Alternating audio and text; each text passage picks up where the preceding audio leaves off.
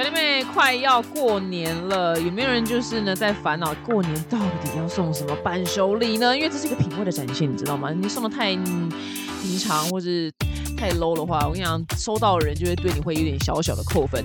那我最近呢收到一个非常非常包装精美又有质感的一个蜂蜜礼盒，它叫做 B N B 当之蜜。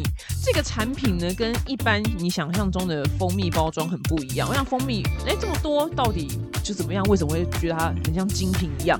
是因为每一次就是我吃蜂蜜的时候啊，就觉得哦，我真的很难收拾，你知道吗？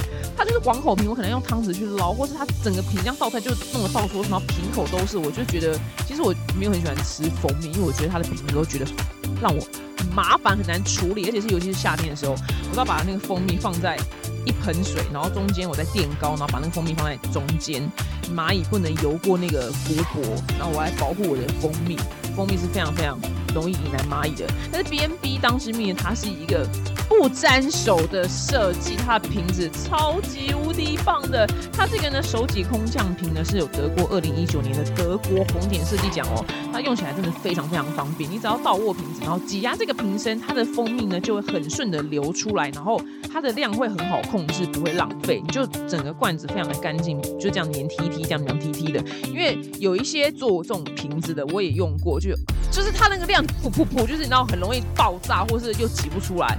又搞的也是黏 T T 的，所以这一次我用到这个，我觉得哇，超级棒的。今年呢，就是如果说你还没有想到送什么礼物的表弟妹们呢，你可以点击资讯栏的链接。那你只要输入呢，就是表姐的专属优惠代码是 D N N Y 九二，你可以享有指定礼盒的九二折优惠，我觉得超级棒的。那你送礼呢，就选择就 B N B 当之蜜，我想你真的会翻转，就是你对蜂蜜的既定印象，你自己用也超级无敌爽，就是拿来泡茶什么，超级无敌方便，就不用再想说哦，我要去挖，还要洗汤匙啊什么的，啊超麻烦的，弄瓶口啊。啊，烦死了！但是用这个能量超级无敌方便。那你可以跟就亲朋好友呢，就一起分享，一起迎接兔年的到来哦。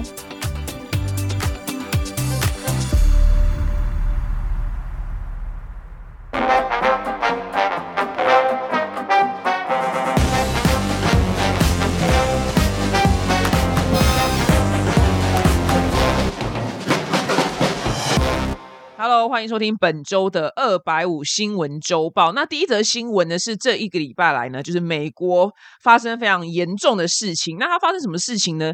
暴风雪这个词大家应该就是很常听到，就很可以理解。那你现在把这个暴风雪想成就是一千万倍严重的暴风雪，那这个在气象上的一个专有名词呢，叫做爆发性气旋，或是炸弹气旋。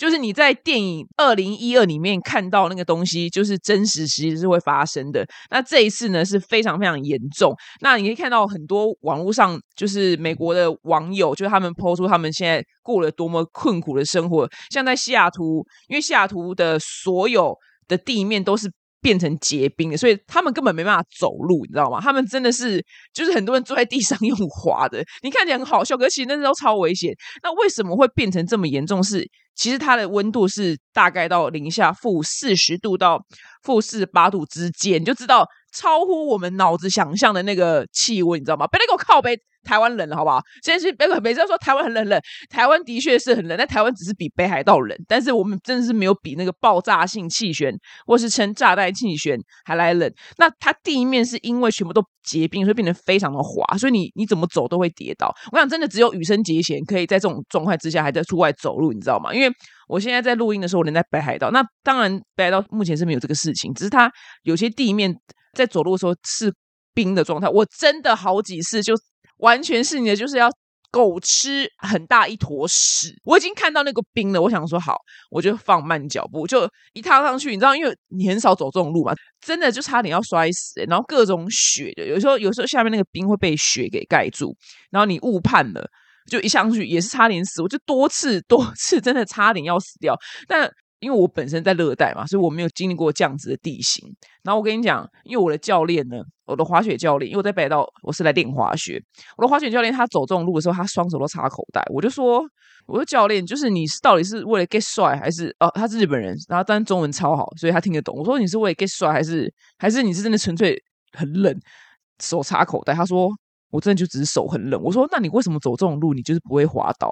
他说，Come on，我是北海道人哎，我从小都走这种路。我现在说，哎呦，对耶，他真的说的没错，他从小到大在走这种很滑路，他根本就不会跌倒，他走超稳的。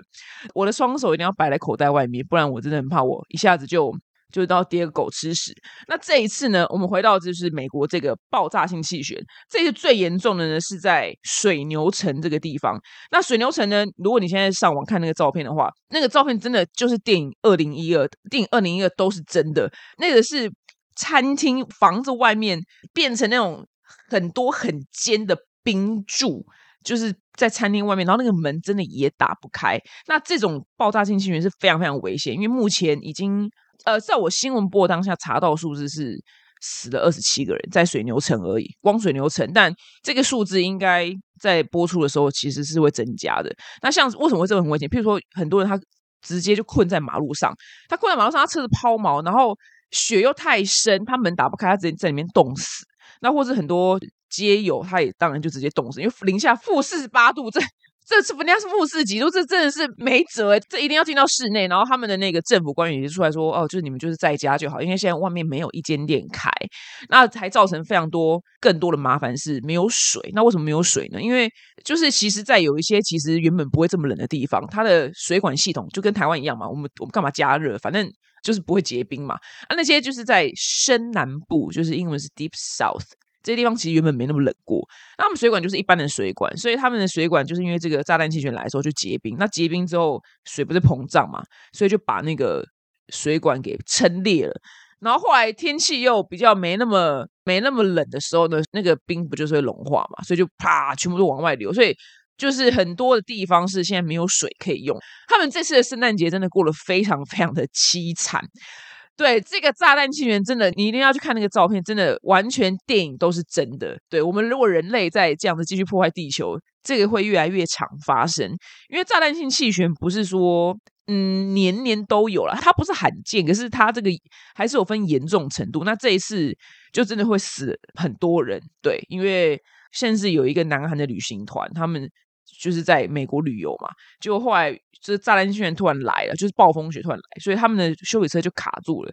然后他们就是 敲美国人的家说：“不好意思，可不可以给你借一下？就是铲子，我们就是车子卡住了。”然后那个美国人的家庭的夫妇就觉得他们这样太危险了，就邀请这十个陌生人进到家里面，然后让他们就是煮饭给他们吃，这样子，就哎人很好这样。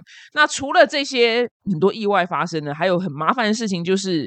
很多班机呢，就是被迫取消，因为在圣诞节的时候，大家都要就跟我们过年一样嘛，美国人就是要回老家什么之类。但他们取消的航班呢，光十二月二十八号一天，只有一天而已哦，就超过三千五百个航班被取消。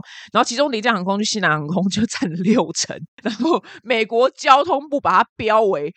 不可接受的等级，所以呢 要调查，就是西南航空，你们到底在搞什么鬼？因为他们好像取消也有一个就是上限，然后结果西南航空取消程度呢是不可接受。我就看到这个想说 有点笑出来，想说对，就是哎，原来这件事情还有一个底线在，可能我不知道，可能不能超过五成吧，因为他没有写说到底是不能超过几成，所以呢。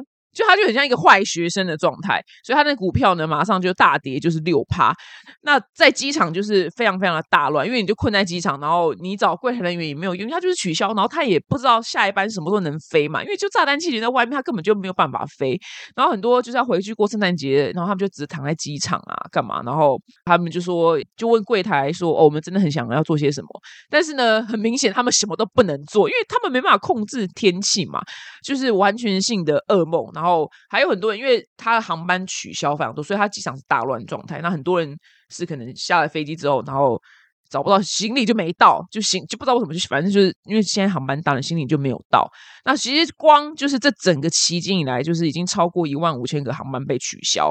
然后还有人就是上了飞机，然后硬被拉下来说：“我们现在没办法飞了，因为就是天气太差了。”这样，哇，这真的是我遇到这真的会很很痛苦诶，在机场就是这样坐在那，然后也不知道。自己到底什么时候下班飞机能飞？就蹲在那，我就觉得哦，好险，好险！我人生就是目前很幸运，没有就是遇过这样的事情，真的是非常非常麻烦。然后很多美国人说，他们打电话打去客服，哇，那个客服都是要等两个小时起跳，但是你也只能等，因为你不然你不知道你接下来该怎么办嘛？你就根本就也回不了老家，就或是他们去不了他们想要去的地方。所以这一次的这个炸弹气旋呢是非常非常的危险。那可以跟顺便大家分享一下，这个爆发性气旋或是称炸弹气旋，它的那个英文呢叫做 bomb cyclone。它的学术名词叫做骤强暴风雪，非常难的字，应该是叫做 bombogenesis，就是很难的字。那那这个字我们根本就呃很少听到，是因为我们台湾没有这样的事情。那通常都发生在温带地方，那日本也会有，然后美国就是北美就是会有这个东西，其他地方就比较少这样子。那因为我人就是在录音的当下，我人是在北到札幌，然后。就是像之前 Ivy 要来的时候，还看到什么气温负一度啊，什么零度、负两度，他就跟我说怎么办？是不是很冷？因为他也要去去札幌，然后我就说真的不冷，真的。然后我想在这边，我就是有一天我觉得怎么这么热，一看就是三度，就怎么有点热，你知道？真的不冷，就是我我个人。先先不要跟爆炸性气旋比，我个人心中就是目前去过最冷的地方，我真的觉得就是台湾的新竹。那我真的我因为我之前还没有戒烟的时候，然后我我来每次就是滑雪玩，就是晚上就下雪嘛，然后我就坐在室外，因为日本都有室外抽烟区，他们非常礼遇就是 抽烟的人。然后呢，就看着就让下雪，然后就抽烟，一次可以抽个三四根，你知道？那时候老烟枪，那我现在已经戒烟了。我跟你讲，然后有一次在新竹不知道干嘛工作，我想那烟抽两口啊，我我就跟旁边工作人员说，我说我们进去好，进去好，我真的觉得这个真的这个烟抽不完，我真的太冷了。然后新竹真的有够冷的，我真的 respect 新竹。我目前真的人生去过最冷的地方就是台湾的新竹，虽然虽然。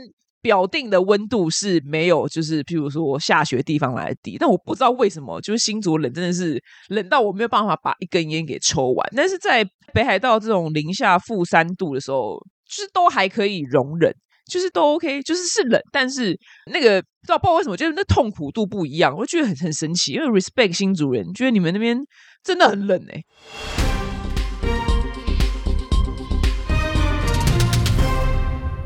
好，那讲到日本呢，就大家现在，我想全台湾真的两千三百万人，大概两千万人在日本，就是真的就走到哪都是听到台湾人的声音，就非常非常的亲切。但是呢，就是日本呢，十二月三十日起，就是如果你是从中国入境的话呢，你必须要筛检，然后如果你是阳性的话呢，就必须隔离七天。就其他国家的人入境日本，目前是没有这样规定，只要就是在去之前就上网填他那个有一个。有点冗长的表格，然后要上传你打满三剂的证明，但是要日本认可的疫苗的证明，你就是可以入境日本。就如果大家去的话，就记得一定一定要填这样。那因为中国它现在境内的那 COVID nineteen 呢，就非常的严重，然后他们也不接受他们上传他们打了三剂疫苗证明，就是因为他们不认可科兴疫苗嘛，所以就是你中国要入境的话呢，就是一定要。啊，筛检，然后阳性呢就隔离七天。所以我的滑雪教练说，他有很多客人是从香港来的，原本都预约好要来上滑雪课，然后就开始要取消，因为这样子就太那个了嘛，太浪费了。因为七天关在旅馆太浪费了，所以他的很多客人呢就必须取消，然后也没办法，因为这是日本政府最新的规定。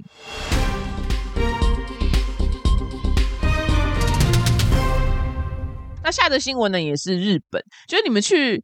日本的时候，应该很多人吧都有去过，就是吉普力的那个美术馆，就在东京。我也有去过，很久以前去过一次，就是真的非常的漂亮，里面就真的是美轮美奂的，就真是日本工艺工匠技术的那个极致的展现。那是因为这两年就是疫情嘛，所以他每天就是。入馆的人数会有上限，所以他就现在收入就大幅的减少。然后就是馆方就说他撑不下去了，所以他用线上募资平台，然后希望呢可以筹措翻修美术馆的那个资金。然后他们原本的目标是两千万日币，大概是台币四百六十二万元，但目前只有达标就四分之一左右。然后大家就想说，哎，为什么就是吉卜力老粉不买账了吗？因为二零二一年的时候呢，吉卜力美术馆呢也就发起募资，然后当时呢获得的就是五千万日币，哎，其实很多哎，五千万日币的那个款项。那这一次呢，在实施同样的说法就不管用了，原因可能是大家觉得说疫情都已经要过了，就是现在人都会回来了吧？就你们也就之后会赚多点钱的，然后。那你们每次就是没钱，然后都要这样教大家这样救，就是 你们是不是要就是减少一点开支啊，还是怎么样？然后再加上呢，就是吉普力乐园呢，哇，这个我没有去过，好想去哦，在爱知县正式开张，然后吉普力的粉丝都觉得哇，很快乐啊，很欢乐，就很难想象说，哎。就是你东京的吉卜力美术馆会有营运困难。要是我的话，我也会觉得说啊，反正你乐园如果赚很多钱的话，不是把乐园的钱拿去翻修美术馆不就得了？为什么还要就是跟我要钱？我也会这样子想啊。那其实蛮大的原因，很多人会觉得说，你的票价是不是可以稍微涨一下？因为才一千日币，大概台币两百三左右。因为吉普力美术馆里面真的很有趣，因为这是在札幌的时候，札幌有个必去的地方，就是白色恋人的那个观光工厂，它的票价是没有很贵啦，我忘记可能八百一千吧，可是就小空虚，我不知道为什么，就哦看他们就是看他们在做一天的，就是做饼干，做白色恋人很有名的饼干这样。然后，哎，好像真的也没没干嘛，然后就 就真的没干嘛。你可以报名，就是付费报名做画饼干的课程，但我就懒惰啊。然后它里面有一区就，哎，想说，哎，这区我到哪了？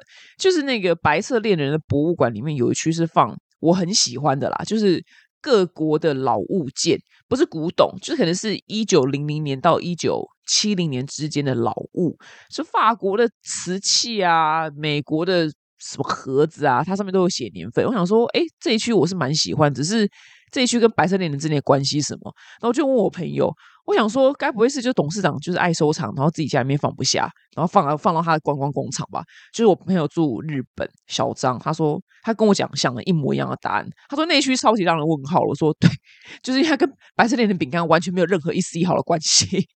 就是真的是纯粹董事长自己就是收藏，然后放不下。那如果你有到札幌的话，我觉得可以去一次啦，人生去一次就就够了，还是可以去看看，因为毕竟白色恋人真的很好吃。但是他不是有出一罐饮料吗？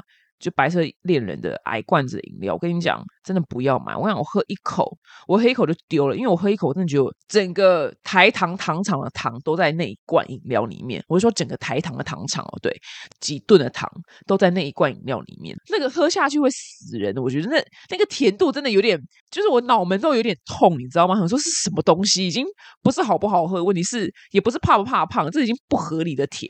那罐白色恋人饮料真的非常恐怖。个人非常不推，然后白色恋人还有一个圆形的年轮蛋糕，我觉得也蛮难吃的，因为很干。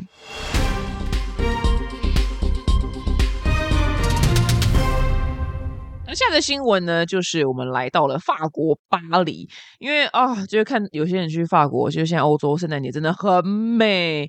那因为圣诞节有非常非常多的灯饰。然后那些灯呢，就真的是很漂亮。可是因为现在欧洲的能源危机是还没有被解决的，因为乌俄战争嘛，所以他们能源危机，电不够用，能源这个东西不够用，所以叫能源危机。那你这样开这些灯呢，又会浪费很多电。所以呢，法国巴黎市政府呢就下令，就接到了灯呢，就是你要提早关灯，然后所有公共场所的暖气呢，就是要调低一度，然后节省能源。那巴黎呢，还有一群就是跑酷的玩家呢，他们会在深夜就是上街的时候跑跑跑，然后。替店家就是关那个招牌的灯，就是响应节能，然后所以很多人讨论这件事情。我觉得哎，真的很酷哎，对，因为当然开的是很美，只是就是现在就是电不够用了，就大家就省一点吧。然后因为圣诞节装饰不开灯不会死，但你如果没有吹暖气会死，家里没开灯活不下去，所以他们就想想要上街，然后。边跑酷，然后边关，就是这些不必要的灯。那像是香榭大道的那个圣诞节的那个灯饰呢，也提早就是两个小时就是关掉，这样子。就是整条香榭大道上面四百多棵树的圣诞灯都要提早两小时关灯。那以前是没有这样的状况，是因为就是能源危机，就是他们整个的目标呢是要在冬天减少十趴的能源消耗。哇，其实这个目标是蛮大的，这真的要所有的人民就是一起付出努力。真的在台湾目前真的觉得。就是有点好险是没有经历这样子的事情啊。但因为我们冬天是还好，但是我们是夏天。如果夏天有能源危机的话，不能开冷气，真的会死人。所以我想说，哦，好险，我们目前就是能源勉勉强强应该还行。就希望不要发生这种事情，不然真的是太难熬了。那讲到圣诞节呢，一定要讲一下，就是我偶像就是玛丽亚凯莉那首非常非常知名的歌《All I Want for Christmas Is You》。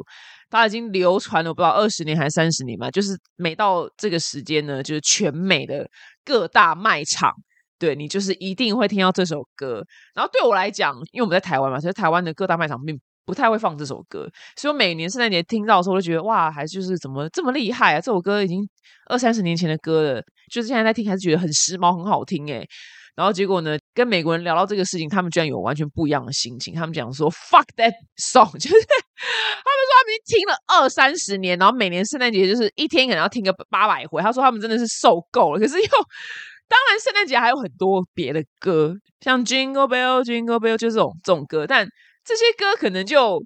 我不知道哎，因为我没我没有在美国过过圣诞节，我也没有被这首歌就轰炸个几十年，所以我没我没有那个心情。我说我每年听到都觉得很好听啊，然后跟美国人聊天，他们就说什么这首歌烦死了，就是不想再听到这 All I Want for Christmas is You 了。我就觉得哟，怎么跟我们反应差异很大，我就觉得很好笑。然后玛丽亚凯莉她每年都靠这首歌就是捞进几千万台币的版税，她就是真的，她只要躺着不工作，她就可以靠这首歌活到老也没差，她不用。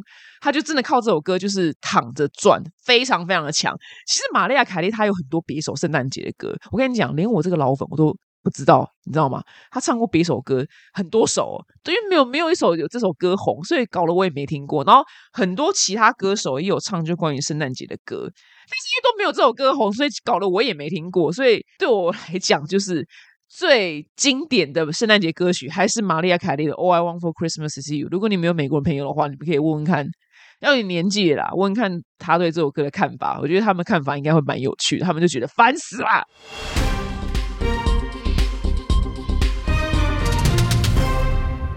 那下一则新闻呢？是乌俄战争呢开打到现在呢，哎，已经到第十一个月了。其实呢很久，当初也没料到会打这么久。那俄罗斯呢，它政府为了就吸引大家参战，然后就。推出非常多福利，就想说你们来参战，因为很多俄罗斯男生其实是逃出俄罗斯，他们根本不想要参军，因为不想去打仗嘛，根本干嘛打？所以呢，最近加码呢，允许就是参军的俄罗斯男子呢，就免费在金子银行就是动金，对，女生是冻卵，男生动金，被征召战上战场的男生呢，就不用担心说天哪，我被死了，就是我没有后代。那为了就是让他们更愿意上去战场了，所以就哎，你们就即将享有就免费将金子呢，就是放在。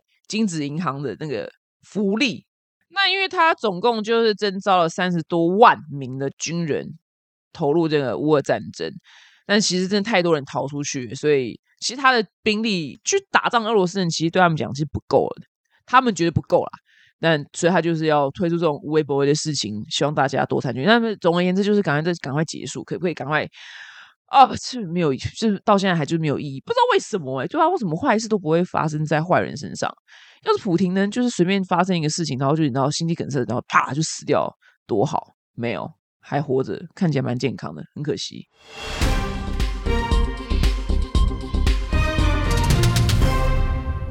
那下的新闻呢？日本真是个荒唐的国家，对，非常荒唐。然后最近有什么荒唐的事情呢？日本有一家主打就是爱护流浪猫的企业呢，推出了一个猫咪养到宝的订阅方案。你每个月呢，只要付台币八十八块的费用，就可以订阅制的方式。你想养这只猫就养啊，你不想养的时候就把猫还回去，然后你不用付任何额外的手续费。他妈的，他讲的跟订阅就是你知道 App 一样，就是订阅什么 YouTube Premium 一样，是不是？就想订就订，想退订就退订。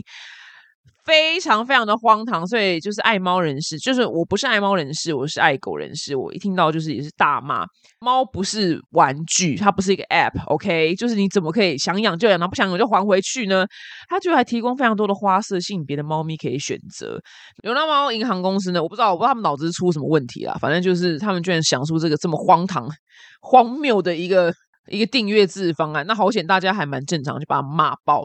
应该是不会有人去做这种事情，就看到这个真的是丧心病狂，因为跟动物是会有感情的好吗？怎么可以这样子来一下，然后又去，来一下又去，真的是好险被骂爆。希望他这个服务呢是完全性的 shut down 关闭，太荒唐了。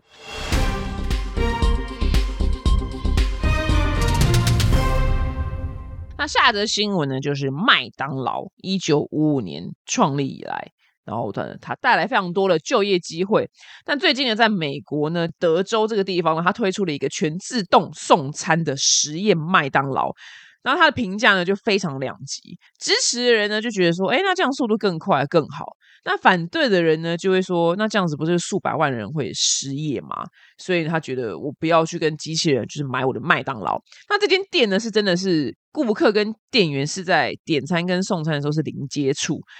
真的是没有看到，就是人类，就是你进去里面就是只看到机器，是没有人类的。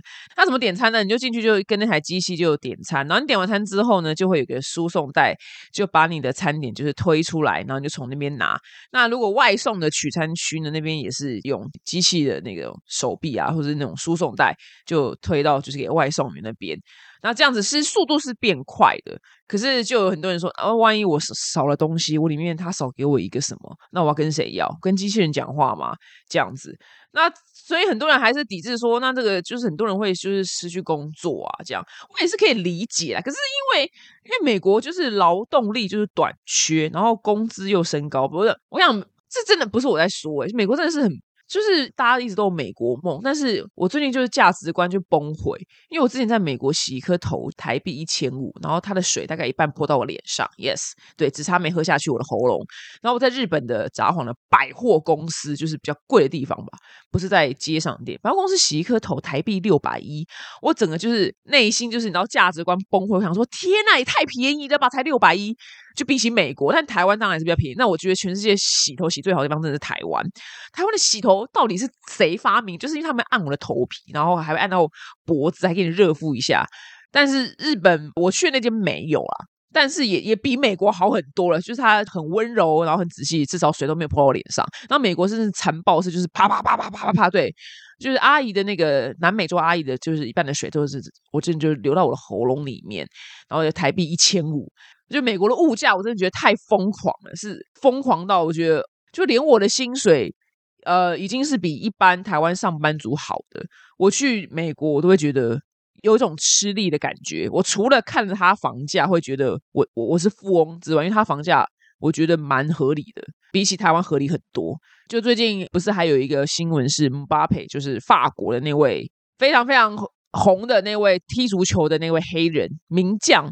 他在法国巴黎不是花了什么一一亿多台币买了一个就是那种超级无敌景观的豪宅在巴黎的市区，但是大家换算下来一平台币也才六十万，哎，比万华还便宜。就是巴黎，那是 Paris，you know，看得到巴黎铁塔的 Paris，居然一平才六十万。然后那个新闻下面就很多人在讨论说，到底是法国太便宜还是台湾太贵？所以我出国的时候，我会觉得哦，北海道房价也超便宜的。卖到透天可能台币才两百万吧，对，但现在在台湾的透天也没有这么便宜了，对，以前台湾透天这么便宜，哎，现在也没有了，对，所以台湾最令人苦恼的地方是房价。不过我们洗头倒是蛮棒的，洗头我觉得是全球第一。那所以回到刚刚的新闻是，为什么他推这自动化？是因为就是劳工短缺嘛，然后工资又很贵。那因为就是缺劳工，所以劳工他有更多就是议价的权利。那企业就觉得干妈的。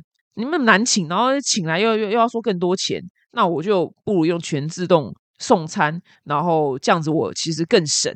其实我真的现在进去到呃美国的超市里面，以前是真的几年前去都是呃它是有同时有人类的收银员跟你自动结账的地方，它现在去是真的人类收银员就只剩有时候是零个或者一个而已。全部人都赶去自动结账的地方，然后他们就派一个人在自动结账地方，就是看着大家，因为怕你就是偷东西，故意没刷条码这样。他们已经没没有人类的那个收银员了，因为你看嘛，我那边请六个收银员，但是我在自动结账区我只要请两个人类，这样更省。所以我也可以理解为什么麦当劳要这样的做。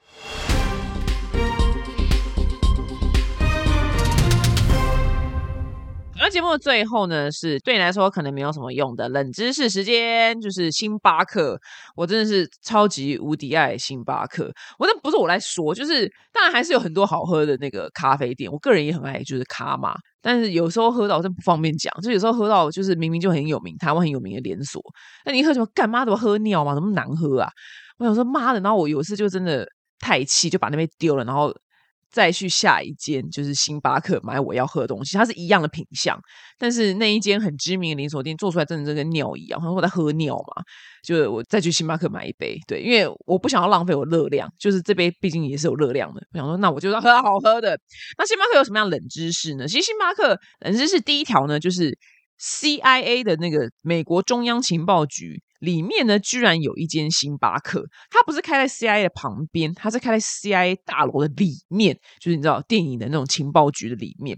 那所以因为它是情报单位嘛，所以它店里面星巴克的员工呢，他在入职前面呢，他是要非常。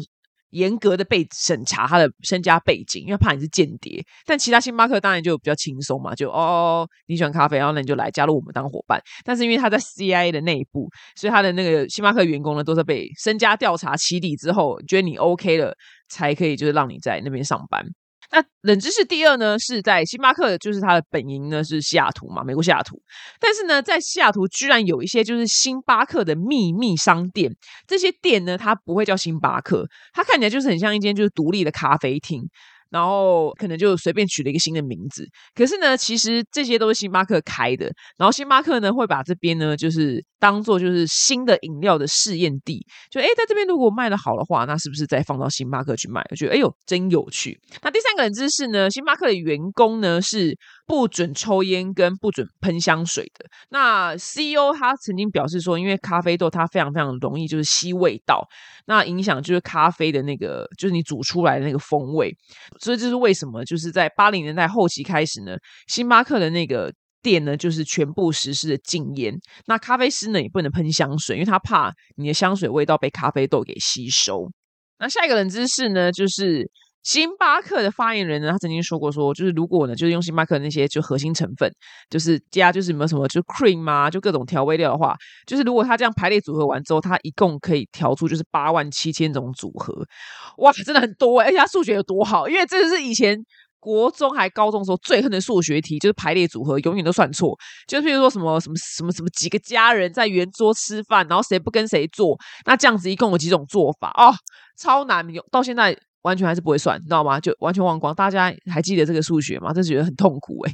所以我觉得，哎，算出八万七千种组合，这个人数学真的是非常非常的好。那再下一个冷知识呢？就大家去买星巴克的时候，应该都知道有中杯、大杯跟特大杯这三种选项。那其实星巴克一直是有小杯的，它容量是两百四十 ml。只是它不会放在台面上。那这个我真的也没有点过，因为我从来不知道有小杯的。那这个小杯的这个咖啡呢是有限制的，不是每个都能点，就是它只能点一般的拿铁啊、美式咖啡，或是儿童乐可可，或是精选咖啡，你才可以点小杯的。但是它基本上是没有放在台面上，就是我我真的也完全不知道星巴克有小杯的这样。